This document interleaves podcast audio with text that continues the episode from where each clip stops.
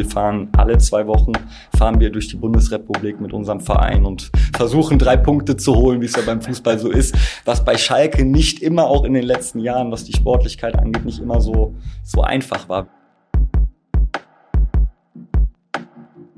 Und für mich war immer die oberste Prämisse, sei Mensch.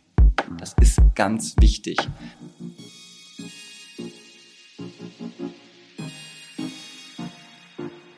Jetzt ist wirklich mal Zeit, hier Hosen runterzulassen. Was war nicht gut? Was haben Sie gehört?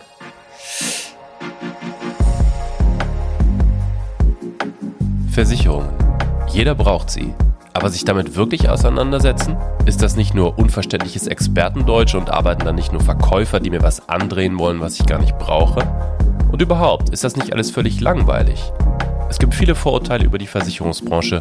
Wir wollen damit aufräumen. Mit einem Blick hinter die Kulissen, mit Gesprächen mit Mitarbeiterinnen und Mitarbeitern, die von sich und ihrer Arbeit erzählen, die ganz sicher eines nicht ist. Langweilig.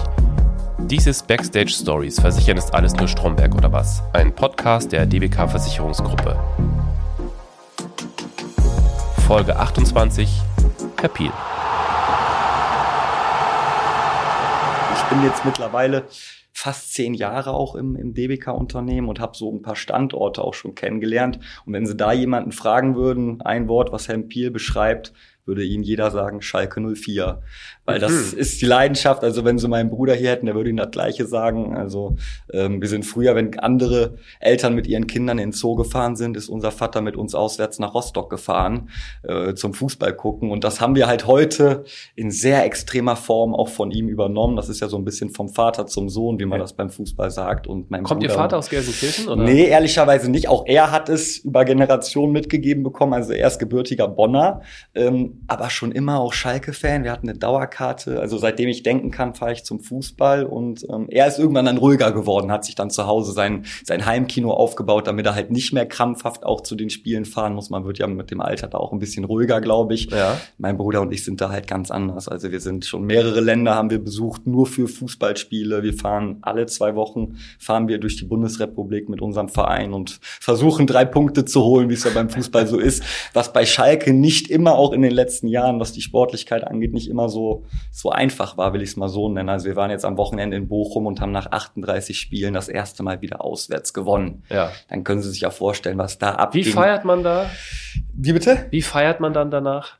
sagen wir es so, links von ihnen steht einer, den haben sie noch nie gesehen, rechts von ihnen steht einer, den haben sie noch nie gesehen und nach dem Spiel ist man sich in den, liegt man sich in den Armen und freut sich so extrem, dass man endlich mal wieder eine Tour gefahren ist, und gewonnen hat, weil das ist dann schon ungewöhnlich. Das letzte Mal war im November 2019 in Bremen haben wir gewonnen, da waren wir auch mein Bruder und ich.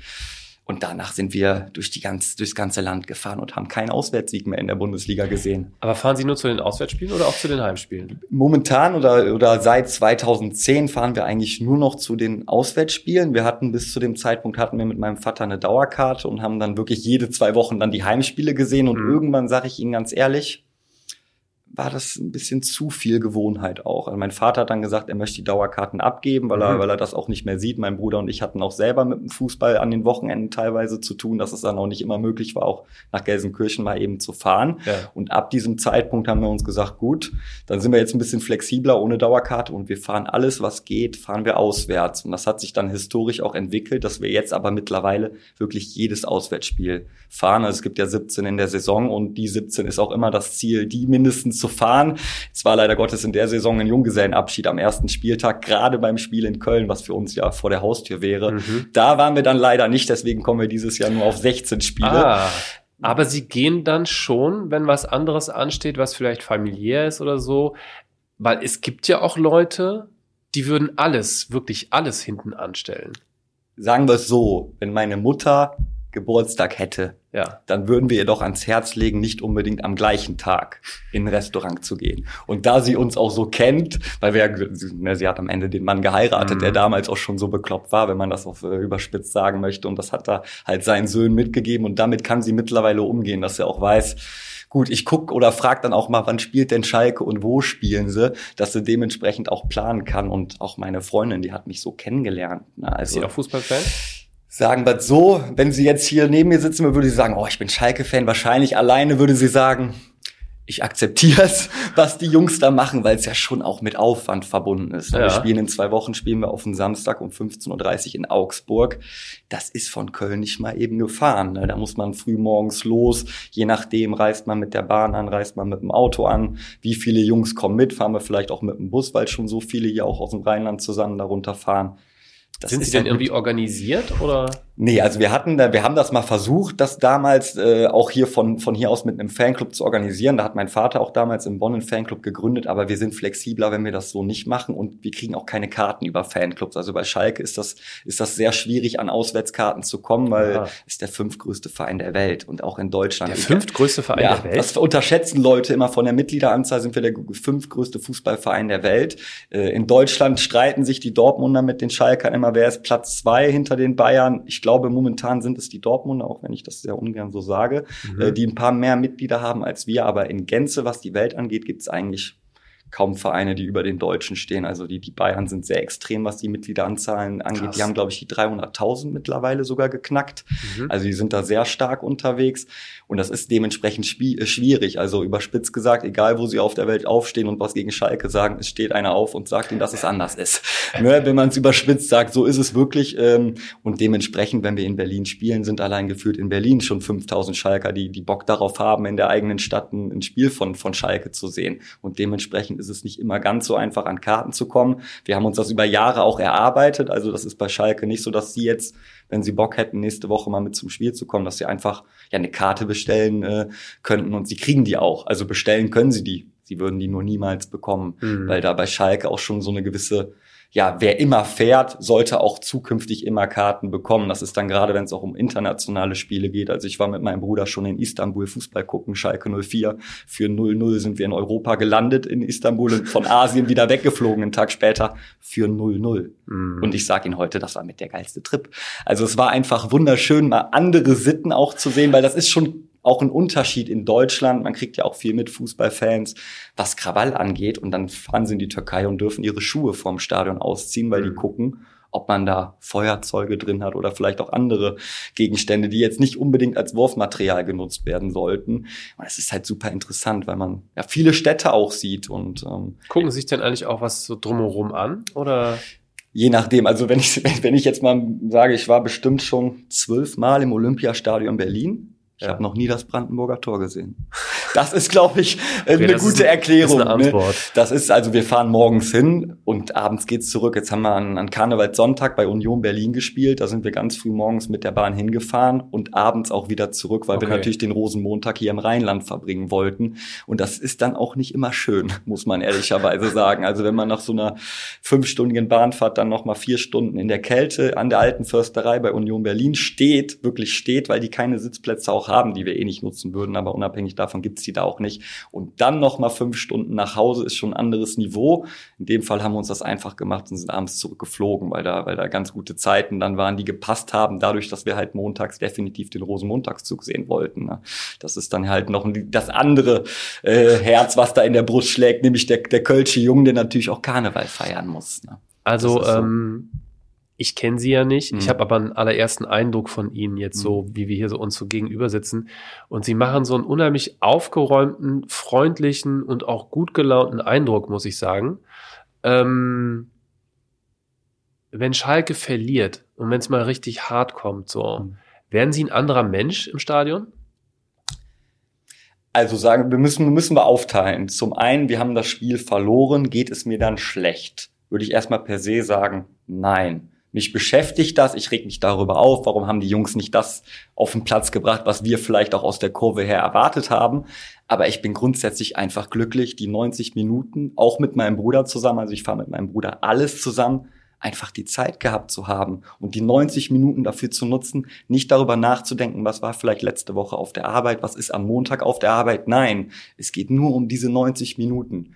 Und es gibt für mich nichts Schöneres, was auch den Ausgleich angeht. Ne? Und dann ist es egal. Wir waren bei Manchester City. Wir haben am Flughafen geschlafen von Dienstag auf Mittwochs und haben 7-0 verloren. Mhm. Wir sind morgens mit einem Grinsen in den Flieger eingestiegen, weil wir das erste Mal ein Spiel von Schalke auf englischem Boden gesehen haben. Und das sind so Kleinigkeiten, wie, wie man es definiert. Wenn sie, wenn ich jetzt montags auf die Arbeit komme, wir haben das Spiel verloren, dann sagen die Leute, er hat sich ja nicht gelohnt. Und das ist genau der falsche Ansatz weil es hat sich gelohnt. Wir waren 90 Minuten mit 5000 Schalkern in Berlin von mir aus. Wir haben 90 Minuten unsere Lieder in die weite Welt hinausgerufen. Das macht mich schon glücklich, sage ich Ihnen ganz ehrlich. Sie sitzen jetzt hier mit weißem Hemd mir gegenüber. Mhm. Wie sehen Sie denn im Stadion aus? Im Stadion ist es so, dass ich, ähm, dass ich grundsätzlich meine alte Schalke Adidas Trainingsjacke anhabe, je nachdem wie die, wie die Witterungsverhältnisse sind, natürlich auch eher ein, ein Parker, dann immer ein Schal auch dabei und mein blau-weißes Mützchen, je nachdem wie mhm. kalt es auch ist. Und ich kann Ihnen ganz ehrlich sagen, bei Union Berlin haben wir gedacht, es wird nicht so kalt. Ich hatte meine Mütze nicht dabei. Und die, ich glaube, 90 Minuten vorm Anschluss standen wir da und haben uns nur gedacht, Jungs, was haben wir heute Morgen falsch gemacht? Wie naiv kann man sein, dass wir dachten, dass es hier bei sieben Grad an der alten Försterei halbwegs warm werden könnte. Wir haben da wirklich gefroren. Ne, und deswegen also ganz normal. Also man muss als Gästefan halt auch aufpassen, wo man langläuft. Das gehört auch zur Wahrheit leider Gottes heutzutage dazu. Also sie können jetzt nicht in Vollmontur durch jede Stadt in Deutschland laufen, wenn da an dem Tag ein Bundesligaspiel von Schalke 04 ist. Das gehört leider Gottes auch dazu, was ich persönlich sehr schade finde, dass man auch immer wieder aufpassen muss, wo man langläuft was man auch für Klamotten anhat, weil man dadurch ja ziemlich schnell erkennt, auch ist das ein, ein Fußballfan, der zu unserer Seite gehört oder vielleicht auch zur gegnerischen Seite und das je nach Standorten auch in Deutschland ein bisschen schwierig sein kann. Deswegen auch davon abhängig, wo spielen wir. Wenn wir in Frankfurt spielen, habe ich meinen Schal im, äh, in der Jacke und äh, hol die letztendlich raus, gerade wenn man auch nicht mit vielen unterwegs ist, dann auch kurz vorm Stadion, wo man in einem Sicherheitsbereich auch ist, weil es halt auch manchmal ein bisschen schwierig sein kann beim Fußball. Was leider Gottes Teil in Teilen auch dazugehört. Umso mehr wundert es mich, dass, dass die Kollegen in Istanbul sagen, zieht die Schuhe vorm Stadion aus. Dann will ich nicht wissen, was da normalerweise abgeht. Also wir durften keine Münzen mit ins Stadion mhm. nehmen. Die haben uns die Münzen abgenommen. Ich weiß nicht, was die Ordner danach mit den Münzen gemacht haben, aber die wollten nicht, dass wir irgendwie auf die Idee kommen, die zu werfen. Und das ist ja schon ein Statement. Was passiert normalerweise da, wenn die die Münzen mit ins Stadion nehmen? Also, und das ist dann manchmal auch ein bisschen schwierig, Außenstehenden zu verkaufen. Das, das gehört auch dazu, weil, sich jeder fragt, was, was machen die? Aber es ist halt auch ein Teil vom Fußball, der nicht immer ganz so schön ist. Und das gerade als Gästefan wird man da auch ziemlich schnell ja auch von der Polizei in Ecken gedrängt, die man eigentlich nicht möchte, weil man einfach nur das Spiel schauen möchte. Erzählen Sie doch mal, was machen Sie eigentlich hier? Vielleicht hole ich da ein bisschen aus, weil, weil bei mir ist das Spannende, dass ich sowohl die Außendiensterfahrung sammeln konnte, als auch die Innendiensterfahrung. Also ich habe vor, vor zehn Jahren jetzt mittlerweile im August 2013 meine Ausbildung in einem Hamburger Standort gemacht äh, im Bereich des Außendienstes, habe dann dort vier Jahre ähm, im Außendienst gearbeitet und habe mich dann dafür entschlossen, sowohl einen örtlichen Wechsel wieder zurück ins Rheinland zu vollziehen und gleichzeitig auch einen Tätigkeitswechsel. Und so bin ich ähm, Anfang 2017 dann hier in den Bereich der Landesgeschäftsstelle Köln gekommen, in den Innendienst und habe zuerst im Bereich der Krankenversicherung gearbeitet. Mhm. Sprich ganz normale Leistungssachbearbeitung, die, die Versicherten reichen die Rechnung ein, wir bekommen sie auf dem Bildschirm, gucken uns letztendlich an, sind alle Rechnungsbeträge so, wie, wie es sein soll und leisten letztendlich dann das, was dem Kunden zusteht, nämlich die Leistung. Und von dem Bereich bin ich äh, in die Pflege gewechselt und ja, seitdem in verschiedenen Funktionen im Bereich der Pflegeversicherung tätig. Und wenn Sie auf meinen heutigen Job ähm, äh, ähm, ja, kommen möchten, dann bin ich Gruppenleiter hier im Standort Köln für den Bereich der privaten Pflegeversicherung, die ja auch von der DBK angeboten werden mhm. muss, weil es ja äh, zu unseren Sozialsystemen in Deutschland gehört, die Pflegeversicherung. Und da bin ich jetzt seit ja ziemlich frisch drei Monaten, ehrlicherweise, in neuer Rolle hier zurück im, im Standort Köln. Was ist Ihre neue Rolle? Beschreiben Sie mal meine neue Rolle ist, ist, ich bin Gruppenleiter, sprich, ich bin hauptverantwortlich äh, verantwortlich auch fürs Team. Ich habe insgesamt sind wir 19 Mitarbeiter inklusive mir, ähm, die sich zum einen auf den Schriftwechsel ähm, Sachbearbeiter spezialisieren und zum anderen die Leistungssachbearbeitung. Also ich habe jetzt in meinem Bereich beides zu betreuen, ähm, mit noch einem Kollegen, der auch äh, eine, eine Führungsverantwortung hat, damit wir uns das ein bisschen aufteilen, weil es halt auch immer mehr wird mit der Pflege, bin ich hauptsächlich dafür da Qualitätssicherung vorzunehmen, also immer mal zu gucken, wie ist die Bearbeitung der Kollegen in meinem Team erfolgt, mhm. um halt auch den gewissen Qualitätsstandard zu haben hier im Haus und gleichzeitig aber natürlich auch für alles Organisatorische. Können Sie sich ja vorstellen, bei 18 Mitarbeitern, ähm, jeder hat ja immer irgendwas von Krankheit bis ich muss spontan meinen Urlaub ähm, umtauschen oder sonstige Geschichten, bin ich halt viel auch in der Organisation tätig, das irgendwie alles unter einen Hut zu kriegen, damit die Kollegen letztendlich in ihrem Bereich, wenn sie im Dienst sind, ja die bestmögliche Performance auch bringen können. Und dafür muss sich jeder wohlfühlen. Mhm. Und da für jeden der Ansprechpartner zu sein, zu sagen, die Tür steht offen, wenn was ist, kommt bitte auf mich zu, ist eigentlich mit das Wichtigste, was ich finde in der Kommunikation auch auch wenn man Führungskraft ist, immer noch beim Menschen, sprich auch beim Mitarbeiter, nah dran zu sein, um ein Gefühl dafür zu kriegen, wo kann ich vielleicht auch unterstützen, wo sind vielleicht auch gewisse Probleme, äh, wo man einfach mal drüber sprechen muss. Und das finde ich ganz wichtig. Und das ist so schön, diese Kombination, mit den Menschen zu arbeiten, aber auch immer noch im Tagesgeschäft drinnen zu sein, um ein Gefühl dafür zu kriegen, was passiert in der Pflegeversicherung. Und diese Mischung macht es jeden Tag echt spannend und cool. Aber mit Kunden haben Sie jetzt direkt nichts mehr zu tun. Immer mal wieder. Also es verirrt sich auch einer auf meine Durchwahl, ehrlicherweise. Also ich bin jetzt nicht fest für die, für die Telefonate zuständig. Wir haben auch im Bereich der Pflegeversicherung an anderen Standorten ähm, äh, Service Center letztendlich, die für den Kundenservice direkt, was das Telefon angeht. Aber natürlich, wenn man mal mit einem Versicherten gesprochen hat, die Nummer vergisst er in der Regel nicht und mhm. kommt dann auch immer, immer mal wieder gerne, wenn Nachfragen sind, was ja auch völlig, völlig in Ordnung und richtig ist, sich dann auch bei dem zu melden, mit dem man noch schon mal Kontakt hatte. Und so bin ich immer noch ein bisschen auch im Tagesgeschäft drin und krieg auch so ein bisschen ein Gefühl, was in der Pflege passiert, weil das natürlich im, im, ja, im Jahr 2023 ist die Pflege ein Riesenthema. Äh, und es wird nicht weniger auch. Also ich weiß nicht, wie Sie da mit dem demografischen Wandel so ein bisschen vertraut sind. Früher war es ja der berühmt-berüchtigte Tannenbaum. Das ist es heute nicht mehr. Also wir werden alle immer älter. Und dementsprechend wird auch die Pflege immer mehr. Und ähm, ja, wir suchen viele, viele Mitarbeiter auch im Bereich der Pflege. Vielleicht kann man da auch mal die Werbetrommel rühren. Ähm, das ist ganz, also ganz entscheidend, dass da auf Dauer auch aufgebaut wird, weil unsere Versicherten natürlich auch nicht jünger werden. Und da ist es wirklich so, dass wir ja perspektivisch ja noch einiges zu tun haben werden. Also Sie suchen wirklich ganz konkret. Wir suchen ganz konkret im Bereich der, der privaten Pflegeversicherung ähm, Sachbearbeiter und Sachbearbeiterinnen, die, die Bock und Lust darauf haben, sich vielleicht auch mal in einem neuen Themenfeld äh, anzueignen. Als Beispiel, wir hatten ja meinen Bruder eben schon, der ist gelernter Veranstaltungskaufmann, mhm. ist 2019 letztendlich zur DBK gekommen und ist heute ein sehr, sehr guter Schriftwechsel-Sachbearbeiter im Bereich der Pflege.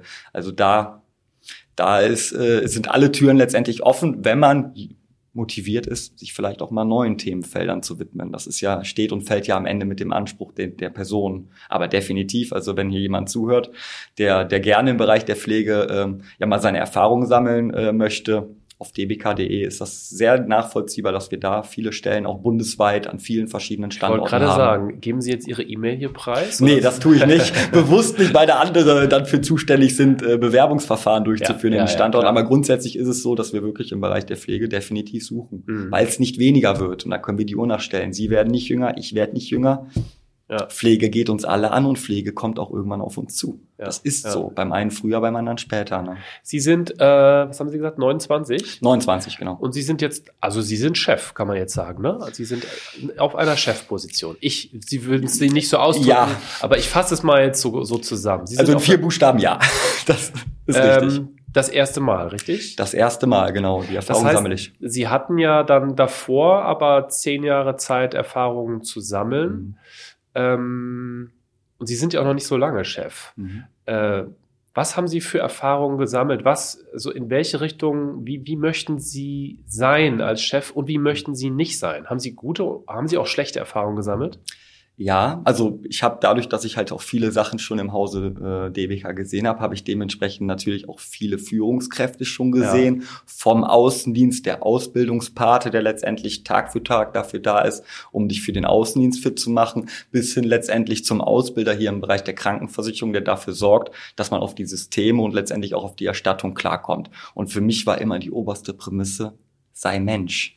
Mhm. Das ist ganz wichtig, weil am Ende des Tages, hatte ich das eben ja schon mal gesagt, muss ich nahbar sein, nicht dieses, ich bin jetzt Führungskraft oder wie Sie es gerade gesagt haben, ich bin jetzt der Chef, was habe ich noch mit, mit, mit der Sachbearbeitung zu tun? Nein, genau da muss ich ja auf, auf, am Ball bleiben, um auch meinen Kollegen gewisse Hilfestellungen geben zu können. Und ich finde, dass Führung auch auf Augenhöhe funktioniert gewisse Punkte muss man vielleicht auch autoritätsmäßig mal ein bisschen ja auch auf den Tisch hauen. Aber grundsätzlich finde ich es wichtig, transparent die Mitarbeiter mitzunehmen, auch in Entscheidungsprozesse, wenn ich Entscheidungen treffe, die vielleicht auch nicht allen so schmecken, wie, wie, wie es halt so ist, dann da auch transparent zu sein und die Leute mitzunehmen und zu sagen, das ist der Grund und lasst es uns probieren. Wenn wir damit nicht, wenn es nicht funktioniert, haben wir immer noch eine Chance zu sagen, lasst uns was anders machen, aber lasst es uns wenigstens gemeinsam probieren, um auf der, auf der gleichen Ebene letztendlich zu stehen und zu gucken, wie können wir die Prozesse am Ende für unsere Mitglieder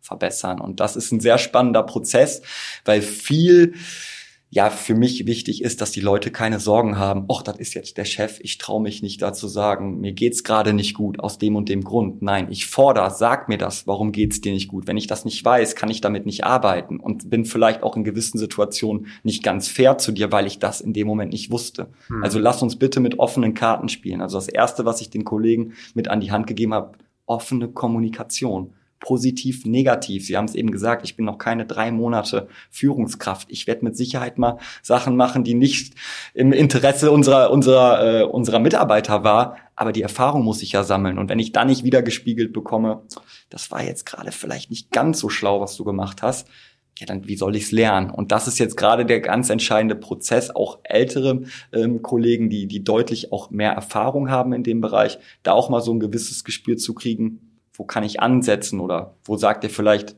ruder da mal ein bisschen zurück, weil du dir damit keinen Gefallen tust. Und das ja. ist gerade so ein Miteinander, gerade im Team. Und ich habe hier wirklich ein super tolles Team. Also wenn es danach geht, auch äh, was mal Veranstaltungen außerhalb der Arbeit, sind alle immer super mit dabei. Also das ist wirklich. Was machen Sie so? Wir waren das letzte Mal ehrlicherweise durch den durch einen ähm, Geburtstag von unserem Teamleiter waren wir äh, auch in einem Kölschen Brauhaus und haben uns da auf einen Samstagabend dann mal äh, ein bisschen was Brauhaus äh, technisches zu essen gegönnt und auch natürlich ein paar Kölsch getrunken. Einfach eine entspannte Atmosphäre, weil wir verbringen so viel Zeit hier. Wir verbringen auch so viel Zeit mit den Kollegen dann einfach auch mal im privaten Umfeld mal miteinander zu sprechen, ohne vielleicht immer die Arbeit im Hinterkopf zu haben, ist immer ein ganz schöner Rahmen und es wurde super angenommen. Also bis auf die Kollegen, die an dem in der Woche grundsätzlich auch Urlaub hatten oder verhindert waren, waren auch alle da. Ja. Und das sind so kleine Zeichen, die gerade für mich am Anfang auch sehr wichtig waren, weil man natürlich weiß, okay, das ist schon mal ein sehr gut funktionierendes Team.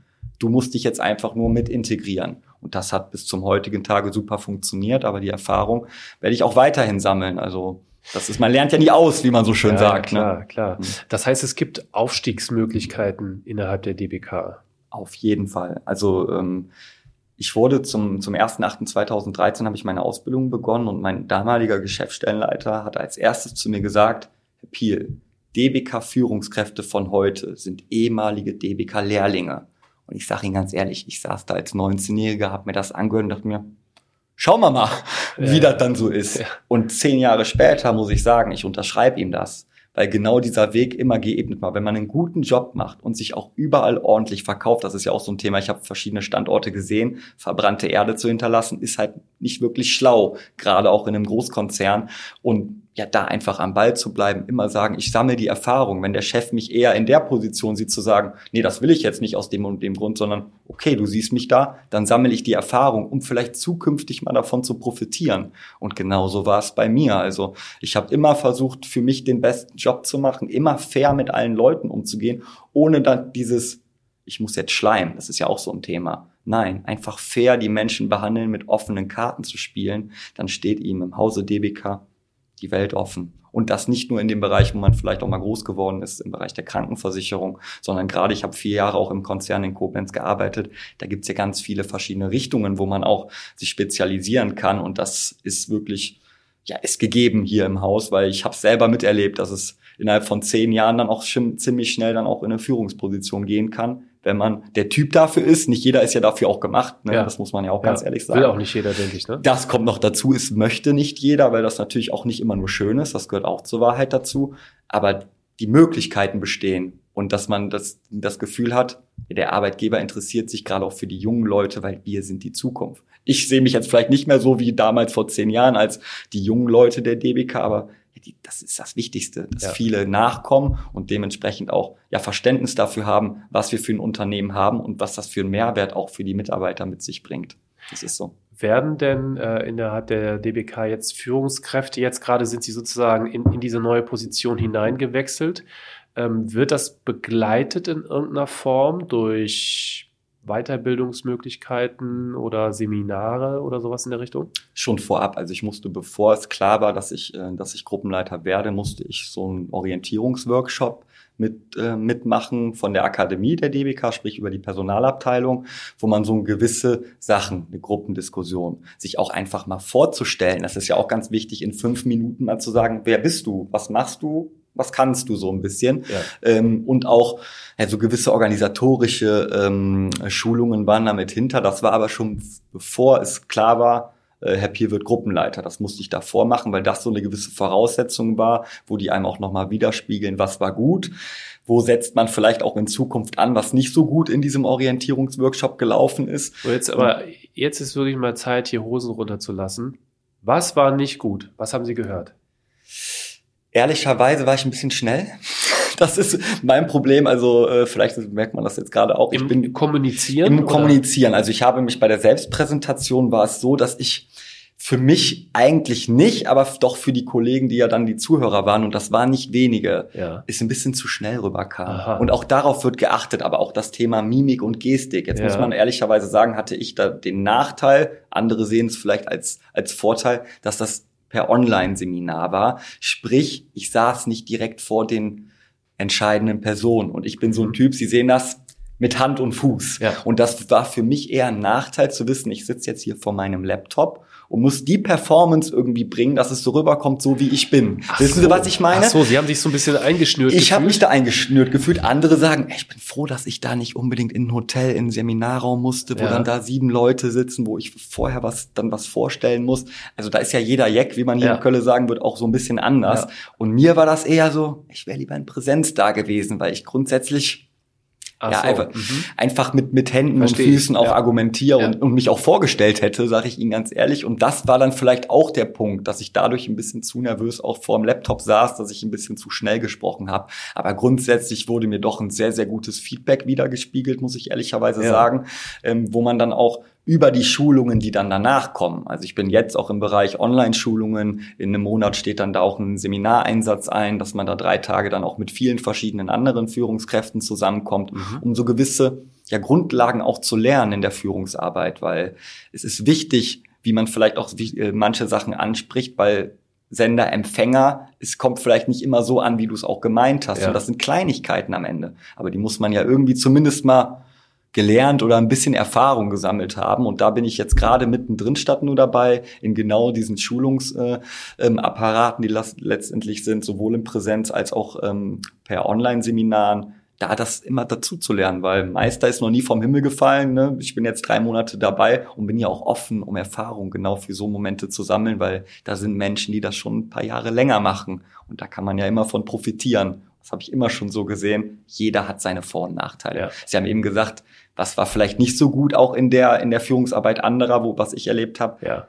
Man zieht sich überall das Positive raus. Also es gibt heute noch Sachen, wo ich wusste, meine Patin im Außendienst, wie die mit den Versicherten telefoniert hat, fand ich überragend. Und ich habe mich immer auch daran so ein bisschen orientiert, wie macht sie das? Wie stellt sie sich auch den Leuten vor? Um Erfahrung zu sammeln, weil sie hat es halt schon ein paar Jahre gemacht. Wenn ich da verschlossen wäre mit, ich weiß eh, wie der Hase läuft, wäre das vielleicht auch nicht so erfolgreich gewesen, wie es dann tatsächlich war, weil ich offen dem gegenüber stand. Das gehört halt auch dazu, offen zu sein, auch gegenüber den Menschen, sowohl dem Versicherten als auch den Mitarbeitern. Das ist so. Sind Sie, würden Sie von sich sagen, sind Sie ein ehrgeiziger Mensch? Ja. Ähm, das finde ich schon mal gut, dass Sie das sagen. Mhm. Ich habe irgendwie das Gefühl, das ist auch so ein bisschen was wo Leute auch so verschämt irgendwie so, äh, als ob das ein Makel wäre oder so, damit umgehen. Finde ich gar nicht. Nee, finde ich auch nicht. Aber ich, ich, ich, ja, das ist nur meine Erfahrung. Mhm. Ähm, haben Sie so eine Art Vorstellung, um nicht zu sagen Plan, wie es für Sie innerhalb der DBK weitergehen könnte? Also Sie sind jetzt ja nach zehn Jahren, sind Sie jetzt ja aufgestiegen. Mhm. Wie könnte es für Sie weitergehen? Ehrlicherweise mache ich mir da gar keine Gedanken drüber, weil es mir nichts bringt. Ähm, ich sehe das so und das habe ich auch in, an den anderen Stationen immer so gesehen. Ich sehe es wirklich als Erfahrung. Das, was ich jetzt gerade sammle, kann mir keiner mehr nehmen. Ob ich das 15 Jahre mache oder 25 Jahre, ist mir erstmal irrelevant, weil ich alles, was ich jetzt lernen kann, aufsauge, so gut wie es geht. Das muss man auch ehrlich sagen, da ist ja auch viel Input. Aber so viel zu lernen, wie es geht, um daraus dann vielleicht mal einen anderen Verantwortungsbereich zu kriegen. Ob das unbedingt noch höher sein muss als jetzt, darum geht's mir gar nicht, sondern mir ist wichtig, dass ich mich in meiner Arbeit wohlfühle. Also Sie könnten mir die schönste Position der Welt schmackhaft machen, wenn ich mich dabei nicht wohlfühle, dann lasse ich's, weil es mir nichts bringt. Und ich finde es jetzt gerade so spannend, halt wieder ja am Menschen dran zu sein. Und deswegen, wenn Sie mich heute drauf festnageln, dann könnte ich Ihnen nicht sagen, wo die Reise hingeht, aber ich kann Ihnen sagen, dass ich grundsätzlich immer für alles offen war. Sonst wäre ich heute wahrscheinlich auch nicht, nicht in der Position. Das gehört auch zu weit dazu, wenn man sich da verschränkt, wenn man mal, wenn eine Führungskraft sagt, ich sehe dich da, dann vielleicht dem auch einfach mal zu vertrauen. Wenn er mich da sieht, dann wird das ja einen bestimmten Grund haben. Also geh den Weg und am Ende zurück geht immer. Das ist ja heutzutage bei vielem. Probezeit gibt es auch bei, bei Tätigkeitswechseln innerhalb vom Unternehmen, dass beide die Möglichkeit haben, auch wieder zurückzugehen. Und das dann auch so zu nutzen und zu sagen, ich bin hier nicht in Stein gemeißelt. Nur weil ich jetzt sage, ich entscheide mich jetzt zu wechseln, heißt das nicht, dass das in sechs Monaten immer noch der Fall sein muss. Und da kann ich jedem nur empfehlen, grundsätzlich offen zu sein, die Erfahrung zu sammeln und dann kommt alles andere von ganz allein. Also ich habe nie krampfhaft darauf hingearbeitet, Führungskraft zu, zu werden. Das muss ich auch ganz ehrlich sagen. Das hat sich auch mit zur richtigen Zeit am richtigen Ort alles so ein bisschen ergeben.